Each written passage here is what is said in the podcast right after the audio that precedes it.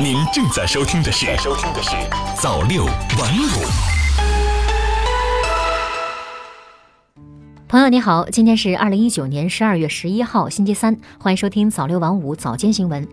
首先呢，来关注国内方面的消息。中新网十二月十日电，据应急管理部网站消息，十二月十号，应急管理部会同民政部、财政部联合召开全国受灾群众基本生活保障工作电视电话会议。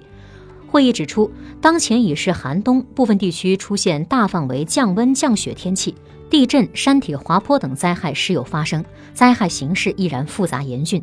应急管理部会同财政部尽快下拨二零一九至二零二零年度中央冬春救灾资金，全力支持各地保障好受灾群众的基本生活。中新网客户端十二月十日电，十号上午，最高法发布审理行政协议案件若干问题的规定，司法解释明确，行政机关为了实现行政管理或者公共服务目标。与公民、法人或者其他组织协商订立的具有行政法上权利义务内容的协议为行政协议，范畴包含土地、房屋征收补偿协议、政府投资的保障性住房的租赁、买卖等协议，符合司法解释规定的政府与社会资本合作协议等等。该司法解释明确了行政协议的无效情形。如行政协议存在重大且明显违法情形的，人民法院应当确认行政协议无效。中新网客户端十二月十日电，据国家发改委消息，今年以来各地积极推进撤销省界收费站工作，预计今年年底全国二百五十组省界收费站撤站工作将全部完成，并最终实现所有物理站点全部拆除。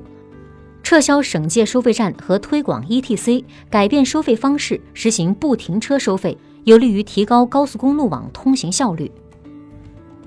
中新网客户端十二月十日电，近期国家卫健委对外发布《空气污染人群健康防护指南》，指南提出，幼儿园、中小学校、办公室、室内健身场所等室内场所建议配置空气净化器，尽量降低 PM 二点五浓度。有条件时，可采取新风装置引入新鲜空气，防止二氧化碳浓度过高。重度霾天气时，幼儿园、学校应当暂停室外集体活动，并尽量避免室内运动。中新网客户端北京十二月十日电，国家统计局数据显示，十一月份全国居民消费价格同比上涨百分之四点五，涨幅较上月扩大零点七个百分点。其中，猪肉价格同比上涨百分之一百一十点二，成为推动 CPI 同比涨幅扩大的主要因素。新京报十二月十日讯，河北雄安新区、浙江省重庆市、新疆维吾尔自治区等十三个地区成为第一批交通强国建设试点地区。根据规划，各试点省份拟通过一到两年时间取得试点任务阶段性成果，用三到五年时间取得相对完善的系统性成果。目前，交通运输部正在开展第二批交通强国建设试点申报工作，启动了“十四五”综合交通运输发展规划编制。接下来再来关注国际方面的消息。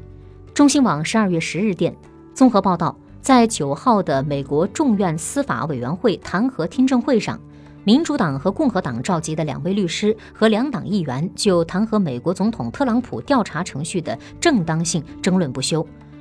据报道，截至目前，听证会并未提供有关特朗普弹劾调查的新内容，主要是对弹劾调查结果的总结划重点。新华社华盛顿十二月九日电，美国《华盛顿邮报》九号独家报道称，美国政府在阿富汗战争问题上长期误导公众，隐瞒战争实情，通过篡改数据等方式制造美国正在赢得这场战争的假象。报道援引一位负责进行采访的联邦机构负责人的话说。这些文件表明，美国人民一直以来都被欺骗。目前，美官方并未对《华盛顿邮报》的报道作出回应。新华社巴黎十二月十日电，诺曼底模式四国峰会九号在法国巴黎举行，法国、俄罗斯、德国、乌克兰四国领导人参加会议，旨在为乌克兰东部冲突商讨解决办法。峰会发表共同声明，强调应全面落实明斯克停火协议。中新网十二月十日电。据新西兰天维网报道，当地时间十号下午，新西兰总理阿德恩发布官方声明称，新西兰对怀特岛火山喷发中的遇难者和伤者将提供无限的帮助。阿德恩表示，这场悲剧的规模是毁灭性的。尽管救援人员在火山岛上空多次巡视，但没有发现任何生命迹象。阿德恩再次确认，受难者包括来自澳大利亚、美国、英国、中国、德国、马来西亚的游客和新西兰本地人。好的，以上就是今天早六晚五早间新闻的全部内容了。感谢您的收听，咱们晚间再见。